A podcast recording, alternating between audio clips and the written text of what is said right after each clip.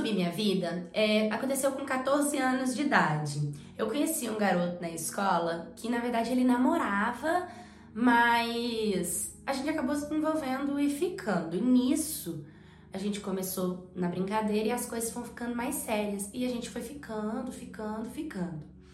Bom, no primeiro ano foi ótimo, só que depois do primeiro ano ele mudou pra caramba. Ele começou a ficar agressivo, ciumento, xingava, gritava e eu não deixava baixo, não.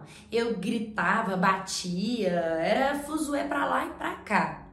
Nós ficamos três anos juntos até que eu engravidei dele e tive uma menininha.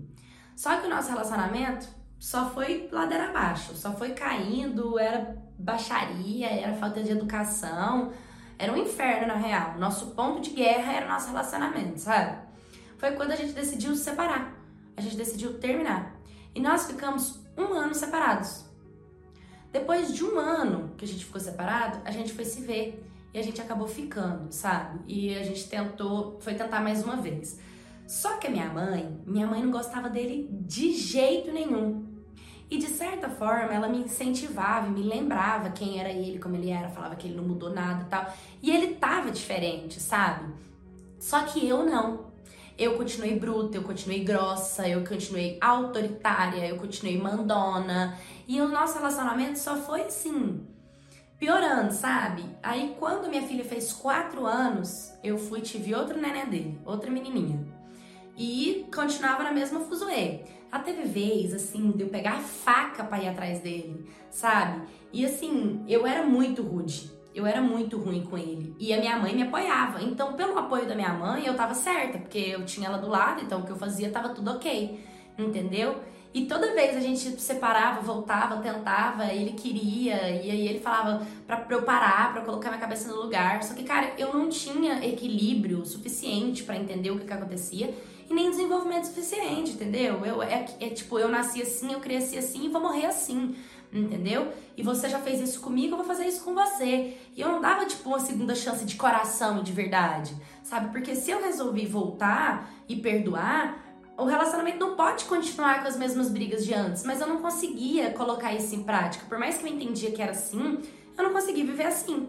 Então era um inferno o nosso relacionamento. E a gente passou mais quatro anos por essa situação, sabe? De tentar, de querer. E, e parece que assim, a gente rodava, rodava, rodava e morria na praia. Não continuava, não dava certo, sabe? Nosso relacionamento não fluía.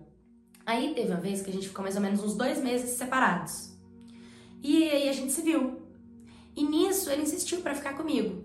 E eu fiquei com ele, que a gente sempre ficava nessa, né? Só que aí me deu alguma coisa no meu coração, sabe, para tentar de novo, tal, igual sempre dava. E ele foi para casa dele e eu fui, ele seguiu a vida dele e eu a minha.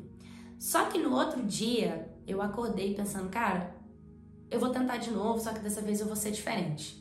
Vou tentar fazer diferente, vou tentar mudar o meu jeito, enxergar um pouco das minhas falhas, porque eu sei que eu era muito grossa, sabe? Muito rígida comigo mesma e ele acabava apanhando das minhas falas, das minhas atitudes. E quando eu liguei para ele, ele não me atendeu. Aí eu comecei a ligar, ligar e ele não me atendia. Aí ele foi e me atendeu. Aí ele foi e pediu para eu não perturbar ele, que ele estava acompanhado. E naquele momento, pela primeira vez em anos de escola que a gente estava junto, foi a primeira vez que isso aconteceu. E aí eu fui perguntei: é mulher? E no fundo do telefone eu escutei uma voz: é sim, fofa de uma mulher. E naquele momento minhas lágrimas começaram a cair. E naquele momento, sabe, eu comecei a colocar a mão na consciência enxergar de fato tudo que tinha acontecido. Sabe quando você tem choque de realidade? Que você, a ficha cai do que realmente está acontecendo? E aí foi quando eu comecei a pensar, sabe? Que tipo assim, poxa, ele tá tentando mudar tem anos. E quem não mudou fui eu o quanto ele sofreu também comigo, sabe? E tudo que eu fazia ele sofrer na minha cabeça era uma forma de descontar o que ele me fez sofrer na adolescência. Mas eu acho que o tempo passou e eu nunca perdoei ele de verdade. Por isso que eu sustentei tudo que ele fez comigo até então. E quando a conta veio, ela veio cara. E eu fiquei sozinha e sofrendo e me culpando também, sabe? que eu acho que foi o que foi mais difícil. Foi carregar o peso da culpa, de ter tido várias vezes a oportunidade de tentar fazer diferente, ter a prova de que, que ele mudou mesmo e eu nunca quis tirar isso a limpa porque eu nunca tinha mudado, porque eu nunca tinha feito a minha parte, porque eu de fato continuei a mesma. E hoje ele continua a vida, vida dele do jeito que ele sempre sonhou. Ele não me ajuda com um real na pensão e eu, como sempre, trabalhando para tentar dar de tudo para as minhas filhas. Não tenho voz para ir atrás, não tenho credibilidade para demonstrar alguma coisa e não consigo consertar ou colocar rédeas nesse relacionamento porque ninguém acredita na minha mudança, até porque eu nunca mudei de fato. E eu vivo assim, com as minhas filhas, tentando ser feliz e tentando não carregar tanto essa culpa e esse peso que eu tenho. Oi, My tudo bem com vocês? Hoje eu escolhi essa história porque é mais raro a gente encontrar é, quando o homem fala que vai mudar e ele de fato muda e a mulher, né, que continua a mesma. Mas a pergunta é: será que quando o outro erra, a culpa também é só dele ou será que a gente não tem uma parcela de, de erro também.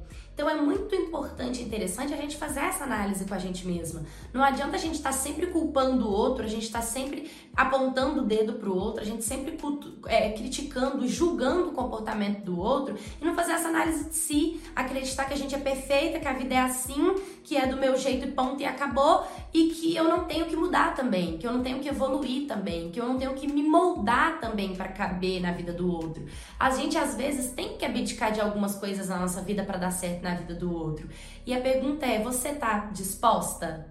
a abrir mão da sua vida. Porque se você não estiver disposta, se você não tiver não querer aceitar que a vida do outro é daquele jeito e para estar com ele você tem que aceitar isso, então não vive dentro desse relacionamento, não culpa o outro, não bate no outro, não agride o outro, quando de fato você tá frustrada porque ele não tá superando as suas expectativas. A gente também tem que parar de colocar muita expectativa no outro entender que a gente também é um ser humano e a gente também deve amor ao outro, a gente também tem que fazer pelo outro, senão não é um relacionamento entendeu? E muitas das vezes nós mulheres temos assim, ó, o autoritarismo de é do meu jeito. E aí a gente se impõe, que tá super certo, a gente tem que se impor, mas às vezes a gente também tem que abaixar a nossa cabeça, principalmente dentro de um relacionamento. Por quê? Porque se os dois dá uma de galudão, é atrito, é bater de frente, é guerra, é guerra, é guerra, é guerra, é guerra.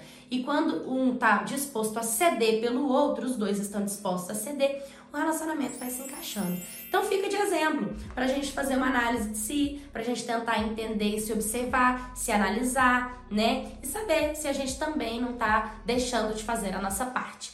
Deixe nos comentários o que você achou desse vídeo, curta, comenta, compartilhe, se inscreva no canal. Um beijo e até o próximo vídeo.